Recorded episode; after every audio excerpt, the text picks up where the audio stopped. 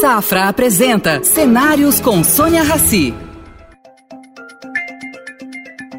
Bem-vindo, Pedro. Bem-vindo ao programa Cenários, que é uma parceria entre o Estadão e o Banco Safra. Quero conversar com você, não na qualidade de presidente da Natura, empresário, eh, bem-sucedido ou membro de associações. Eu quero conversar com você hoje como presidente da SOS Mata Atlântica. E vou começar de maneira assim direta. A lei da Mata Atlântica está apanhando e muito. O que, que você acha disso?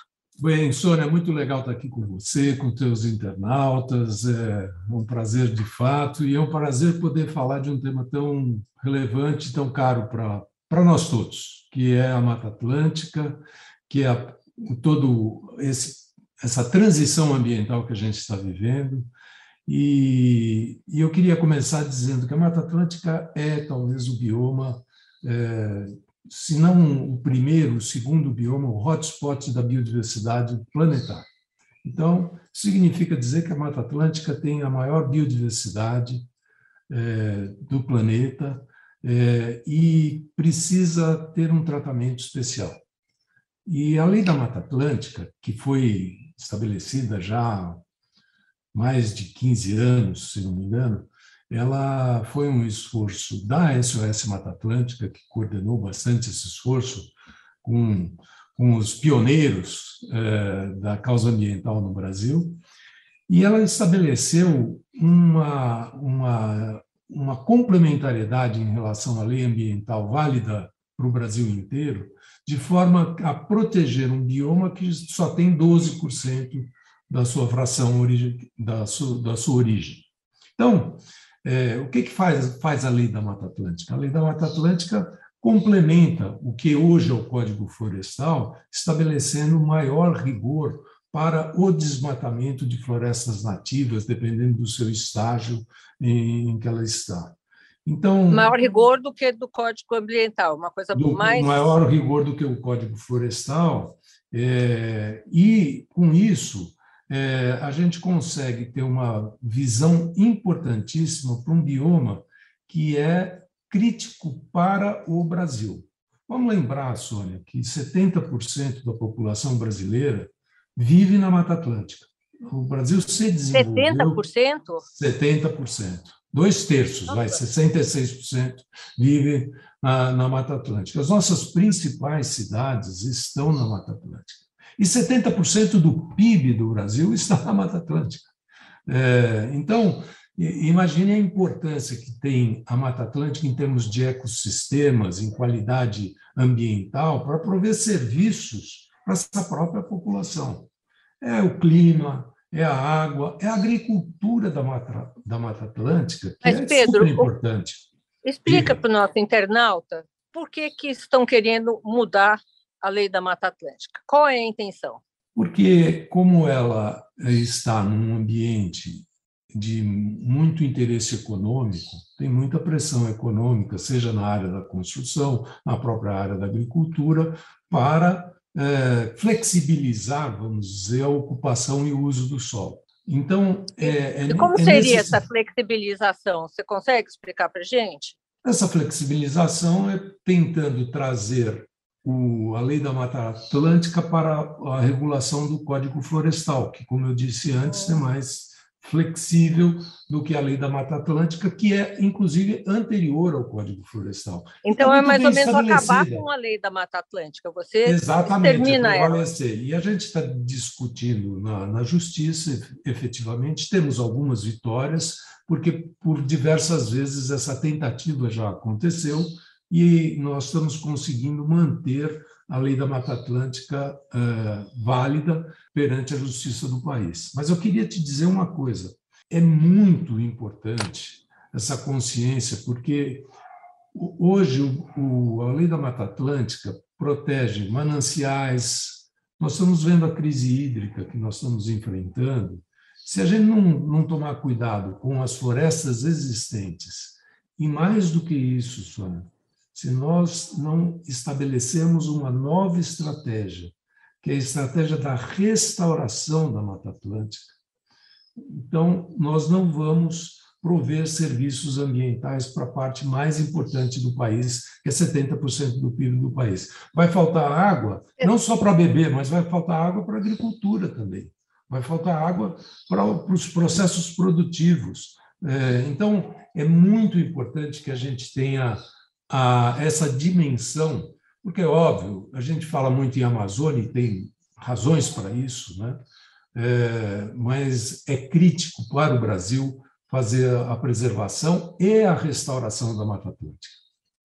Eu acho que a, a, as pessoas, os brasileiros em geral, não sabem, não têm essa informação de que 70% de nós vive dentro de um espaço onde existe Mata Atlântica. Acho isso muito importante.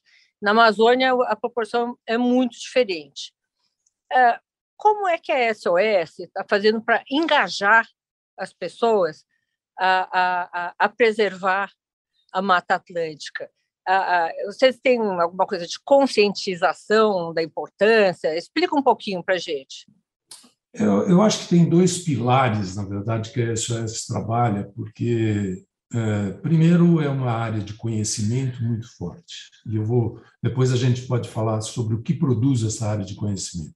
Porque não adianta debater uh, esse tema só ideologicamente. A gente tem que debater baseado em fatos. E, então, é super importante uma área de conhecimento forte. E a gente tem boas coisas para contar. E o segundo é, através desse conhecimento, trazer informação para a população, educação para a população, para revelar qual é a importância da SOS. Porque, como o país se urbanizou demais, eh, a floresta, os rios, ficaram distantes das pessoas. Então, nós precisamos trazer essa realidade, essa importância para o dia a dia das pessoas. Se nós não cuidarmos da Mata Atlântica, nós vamos ter consequências de qualidade de vida importante e consequências econômicas importantes. Então, é, é dentro desse contexto que a SOS trabalha. Mobilização, muita ação no campo, raiz, junto com as pessoas, voluntariado, etc. E conhecimento para poder fazer o quê? Para poder mexer em políticas públicas. Porque no final do dia, o que mexe o ponteiro são políticas públicas eficientes, que dão certo. Como a lei não temos, Atlântica. Não temos políticas públicas eficientes? O que, Olha, que precisava mais? Tem alguma proposta de vocês? Tenho muitas propostas e eu vou te contar uma coisa que está nascendo agora, em clima de COP, é, que nós fizemos um recorte dos biomas brasileiros e fizemos a NDC da Mata Atlântica, que é... O que é NDC? NDC é o compromisso que o país tem, que vai oferecer na COP26 agora, para evitar o, a, que a temperatura vá além de um grau e meio. Então, o Brasil tem uma NDC brasileira que é, é produzida no Brasil e oferecida, é um compromisso que o Brasil tem para evitar a emissão de carbono, para não ter o aumento de temperatura. E nós fizemos isso, o Brasil vai oferecer, depois nós podemos falar um pouco mais sobre a COP, é, mas nós fizemos um recorte, o que, que seria a NDC para que a Mata Atlântica, o bioma da Mata Atlântica, ficasse carbono neutro. Então, vamos lá. Tá. Explica para o nosso internauta Isso. o que é carbono neutro. Tá. Então, o que, que, uma o que, que acontece aqui. hoje? Uma, uma aulinha rápida, porque é fácil. O uso do solo emite carbono. Então, você tem uma agricultura que emite carbono. Desmatamento emite carbono. Processos industriais emitem carbono. Gado resíduos, emite carbono, né? A agricultura, o bovinocultura tá. principalmente, gado, emite carbono, então, e metano. Né? Então, são gases de efeito estufa. O que, que a gente precisa? Compromisso que a gente espera que saia da COP e compromisso que a gente espera que o Brasil se engaje de forma muito, muito forte, na verdade. A gente quer que o Brasil, em algum momento, o compromisso é 2050, seja carbono neutro seja carbono neutro, então compense as suas emissões. Bom, nós fizemos esse recorte para a Mata Atlântica. 50% das emissões do, bioma da Mata Atlântica, 50% é agricultura, uso da terra, pastagem, etc. Então, nós temos que fazer o quê? Nós temos que, primeiro, mudar o processo agrícola. Mudar o processo agrícola é a agricultura de baixo carbono, ABC. Isso diminui o número de emissões. É como aumentar a eficiência. É você ter mais cabeças de gado concentradas numa mesma, numa mesma área, não ter aquela, aquela pastagem extensiva. Né? Então, esse é um, um dos vetores para emitir menos carbono, ser mais eficiente. O segundo, óbvio, para o desmatamento. Né? Tem que parar o desmatamento, porque o desmatamento é uma fonte importante de carbono, de emissão de carbono, e é, para o desmatamento é uma questão de disciplina, gestão, fazer valer os códigos, a lei da Mata Atlântica, etc. Fiscalização. Fiscalização. E a terceira e importante, que aí muda a estratégia da Mata Atlântica, por exemplo, em relação à Amazônia, é ter uma ênfase especial na restauração da Mata Atlântica. Veja, tem várias áreas improdutivas ou de baixa produtividade, como pastagens, que a gente poderia ocupar com florestas, é, reocupar com florestas. A agricultura brasileira é eficiente a ponto de não precisar mais devastar mais nenhuma árvore. Não precisa mais, nem, nem na Mata Atlântica, nem na Amazônia, nem no Cerrado, nem em lugar nenhum. Não precisa mais de área, na verdade. A agricultura brasileira tem boa produtividade, vem crescendo em produtividade e pode abastecer um mundo sem o mundo que o Brasil exporta, sem a necessidade é, de ter novas expansões territoriais. Então, esse é o primeiro ponto. É, agricultura de baixo carbono. O segundo ponto. Posso fazer uma pergunta só nesse ponto? Sim. É, pelo que eu sei, você me corrige se eu estiver errada. É, quem hoje em dia derruba floresta é o pequeno e o médio empreendedor. É, os grandes empreendedores, os exportadores, eles, que eu saiba, não, não fazem mais isso, já fizeram no passado, mas não fazem mais. O médio, você consegue algum tipo de controle. O pequeno, Pedro, que é aquele cara que desmata um pedaço da onde ele vive hum. para fazer uma agricultura de sobrevivência, que eu acho talvez seja o mais complicado, mas me corrija se eu estiver errado. Olha, é, é, de fato, nós temos situações diferentes dependendo do bioma. Na, normalmente, na Amazônia, nós temos um tipo de ocupação, são áreas maiores, é, tem muitas terras é, não destinadas que estão sendo invadidas. É, então, a gente precisa, é um tipo de ocupação diferente daquela da Mata Atlântica. A Mata Atlântica já é mais fragmentada, tem menos grandes propriedades do que tem em outras regiões do país, e tem muitas pequenas propriedades. E você tem razão, o, o que nós precisamos criar para ter uma estratégia de restauração da Mata Atlântica, primeiro, em alguns casos, é cumprir a lei. É, se você tem uma área de preservação permanente, uma reserva legal. 20% da área. 20% não é? você tem que ocupar ou compensar, tem os mecanismos legais para isso. Você tem, e nós temos uma estratégia de restauração é super importante para a vitalidade da, do bioma, para a vitalidade do bioma. Então, restauração florestal é importante.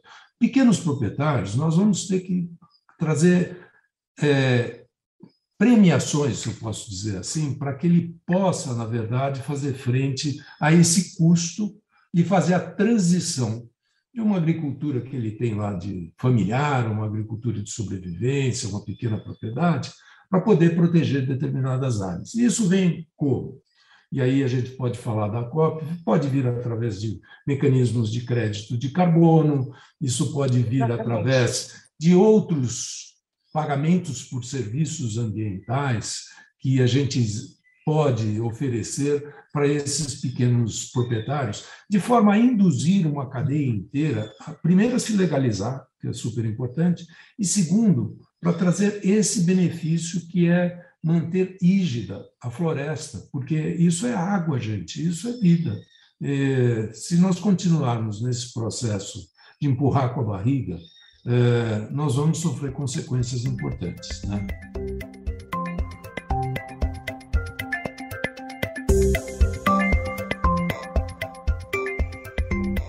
Pedro, o Brasil bate muito na tecla de que o mundo deveria financiar essa não devastação, né? Hum.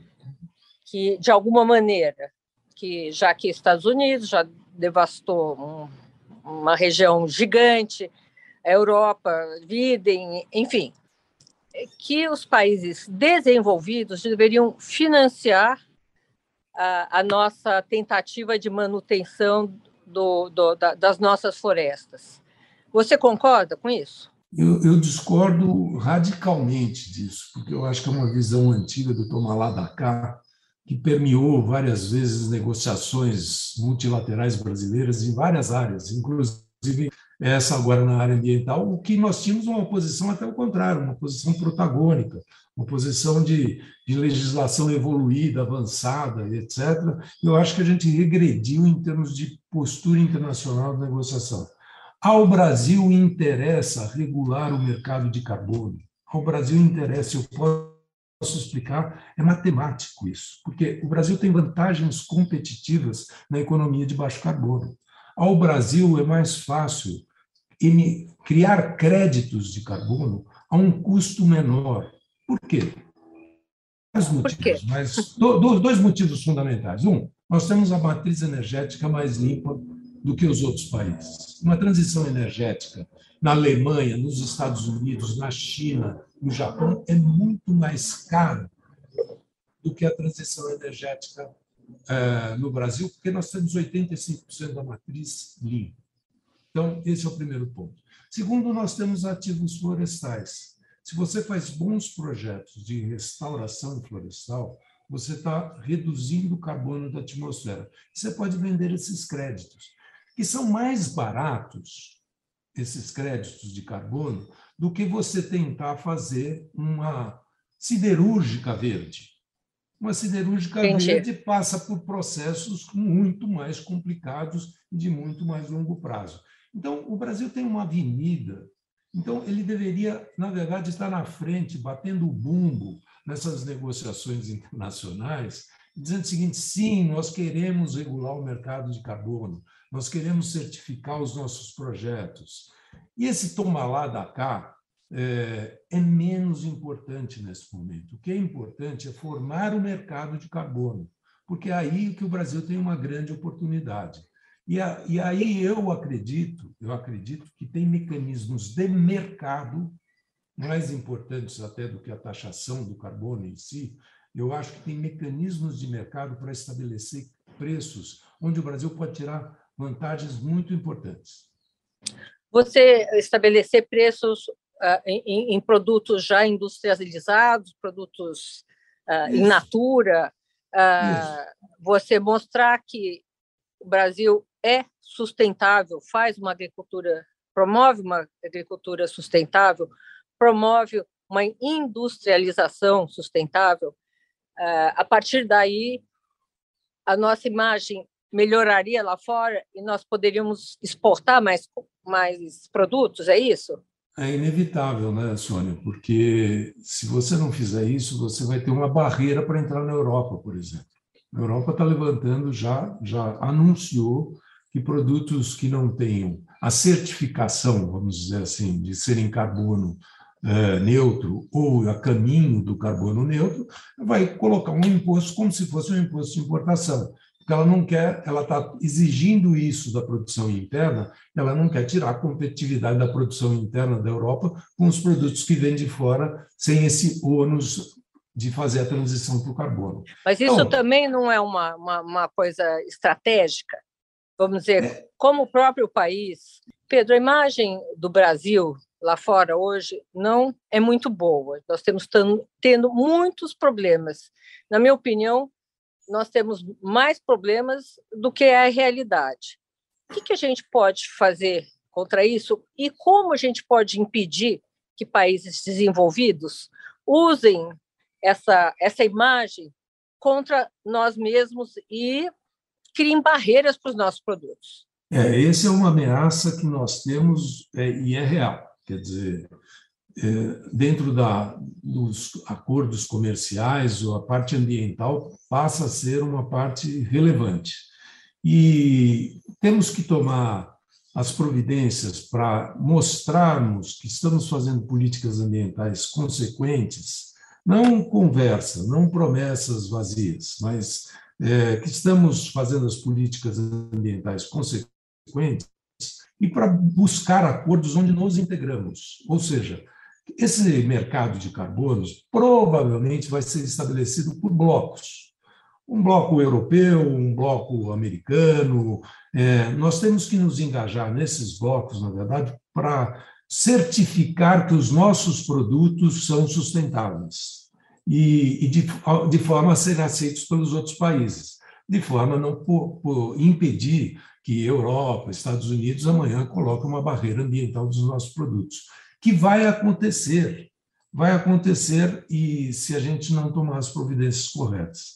É, o Brasil precisa sair dessa postura de defesa, de falar nós já temos a maior área florestal é, do planeta, etc. Preservada. Algo, preservada, e, e, e entrar num, numa, numa outra agenda, numa agenda de dizer, não, vamos participar da transição para o baixo carbono. Vamos liderar isso, vamos sentar à mesa de discussão para colocar o Brasil como, como sempre foi, inclusive, Sônia. O Brasil sempre teve uma posição protagônica na discussão ambiental e era muito respeitado, apesar de ser um país emergente. Então, é, acho que a gente tem essa possibilidade, é uma oportunidade que nós já perdemos alguns bondes. O Brasil perdeu o bonde da microinformática. O Brasil é. Queria ser autossuficiente. Toda razão. O Brasil perdeu o bonde Toda. da globalização, é um país fechado, não se integrou ao mundo. O Brasil não pode, num lugar onde a gente tem vantagens comparativas, que é a parte ambiental, o Brasil não pode ficar de fora, gente. Nós temos que estar na liderança desses processos, discutindo de igual para igual.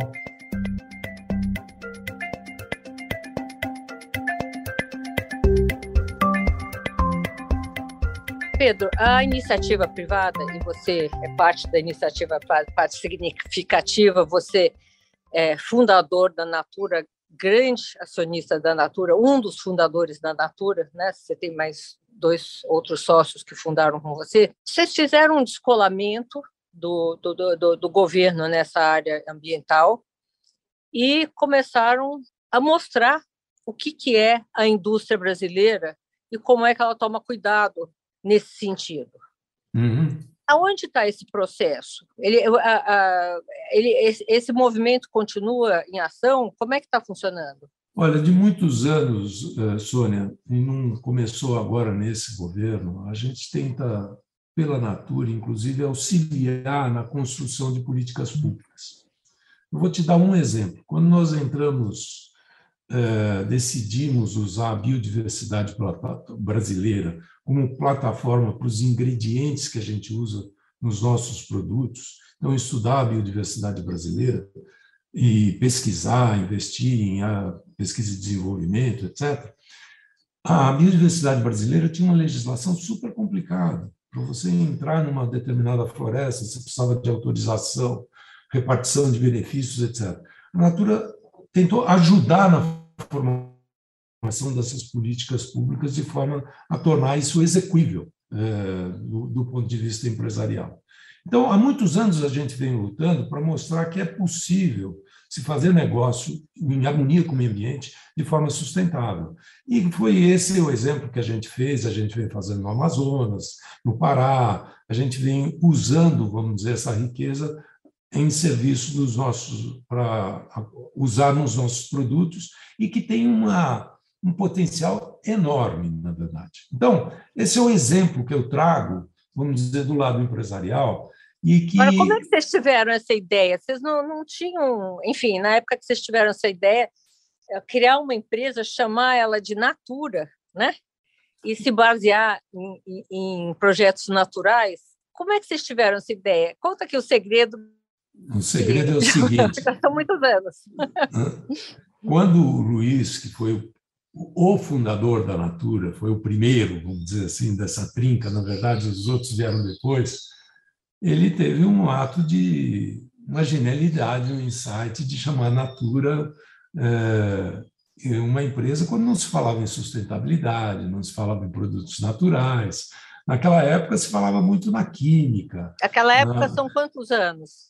Isso foi em 69. Isso foi em 69. Portanto, tem 52 anos, na verdade, é, essa história. Então, é, foi, eu diria que foi quase uma, um diagnóstico do que seria o futuro da empresa, né? ao, ao estabelecer o nome Natura, que ganhou é, consistência ao longo do tempo. Mas a gente não nasceu com essa formulação de buscar ingredientes naturais da Amazônia, ingredientes brasileiros. Isso veio ao longo dos anos. Né? É, tá. eu me lembro que a gente teve, uma determinada época, uma certa preocupação se a gente teria tecnologia para enfrentar os nossos concorrentes, que eram grandes multinacionais, né? que já eram presentes no Brasil, inclusive. Né? É, e aí vai no nome Natura, olha para a biodiversidade brasileira, que era muito desconhecida, ainda é muito desconhecida da maior parte dos brasileiros, do potencial que tem. E aí, numa, numa mesa de reunião, assim, no final de tarde, fala: não, nós vamos por esse caminho aqui, vamos transformar toda a nossa base tecnológica baseada em ingredientes naturais, ingredientes vindo do Brasil. Isso fez uma enorme diferença, Sônia, porque ganhou brasilidade, ganhou consistência, ganhou diferenciação e viajou, carimbou o passaporte, entendeu? Quer dizer, é, é, é, é, mu é muito legal. Agora, como você, nosso tempo aqui já já estão aqui me chamando a atenção. Como é que você se apaixonou pela natureza e chegou à presidência do SOS Mata Atlântica? Olha, se apaixonar pela natureza, principalmente na região onde a gente mora, perto da Mata Atlântica, perto da Mata Atlântica que chega perto da praia, é muito fácil, né? Quer dizer, eu me lembro da primeira vez que meus, meus filhos foram ao Rio de Janeiro e viram a vista do Rio de Janeiro, a, a floresta chegando no mar todo mundo se apaixona, até uma criança se apaixona. Então, é muito fácil. Se... A Mata Atlântica conquista a gente, porque ela é muito única no mundo, na verdade. Eu concordo. Eu é concordo. uma coisa é uma coisa que tem lugares lindíssimos no mundo, mas é. ela, está, ela está entre eles, não tenha dúvida nenhuma. Eu também acho, eu tô, concordo e, com você. E aí foi um passo, uma sucessão de passos, a própria atividade da empresa, etc. E um dia o Roberto Clabin, que você sabe como ele me, me liga e fala quer ser ele é um apaixonado e apaixonado ele é um pessoas, apaixonado né? fundador e falou você quer ser conselheiro da SOS e eu falei puxa vida eu vou. E era muito legal as primeiras reuniões eram naquela casa que tinha na, no bairro ali da aclimação se não me engano. É aclimação paraíso paraíso. Paraíso, que tinha uma bandeira, aquela bandeira da SOS, cortada do verde, e eu entrei lá e a gente fazia reuniões na garagem, era uma delícia, na verdade. E, e aí eu fui, fui me apaixonando pelo grupo, pela, pela causa, pelas pessoas em geral, e, e vendo quanto tem de potencial nessa história toda. Então, é, como é, que você, é um prazer. Como, como é que você, você pretende fazer, é, você transmitir essa paixão para 70%, como você bem disse, da população brasileira que não sabe que vive na Mata Atlântica. Vocês, uh, vamos, vamos aqui para é. finalizar. Deixa um recado aí para o futuro, um recado de como as pessoas olharem para isso de outra maneira. É, é muita divulgação. É, o que, que a gente pode fazer? É divulgação, mas é conhecimento também e é fazer a conexão. Ah, eu aprendi que a vida um fenômeno interdependente, né? as relações são de interdependência. Na hora que você faz a conexão entre natureza, água, floresta e a tua qualidade de vida, você começa a acordar que tem um novo padrão pela frente, um novo padrão, padrão de comportamento, padrão de negócios, uma outra ética na relação com as pessoas, na relação com a sociedade. Na hora que você cai a ficha, muda tudo. Mas a mudança começa por você. É, a mudança começa com você. Pelo, por você mesmo, né? O ser humano ele vê o mundo a partir de si mesmo. Acho, Infelizmente, acho que poderia ser um pouco mais generoso nesse sentido. Olha, Pedro, eu queria te agradecer muito a nossa conversa, queria tê-lo outras vezes com a gente. E boa sorte, namastê, que esse ano seja um ano bom para a Mata Atlântica e para todos nós. Vai ser, a gente vai continuar lutando, vamos enfrentar essas dificuldades, elas são transitórias. O, o Brasil é legal, os brasileiros são ótimos, nós temos tudo para fazer disso daqui um grande país, mais sustentável, mais inclusivo, combater essa desigualdade e, e ter orgulho, voltar a ter orgulho de ser brasileiro. Obrigado. Obrigada, Pedro. Oferecimento Safra. O Safra te convida a pensar. E daqui para frente? Estar onde se sente seguro, onde valores importam. Esse é um bom lugar daqui para frente. Daqui para frente, repense seus investimentos e conte com os especialistas do Safra. Abra sua conta e invista Safra. Saiba mais em safra.com.br.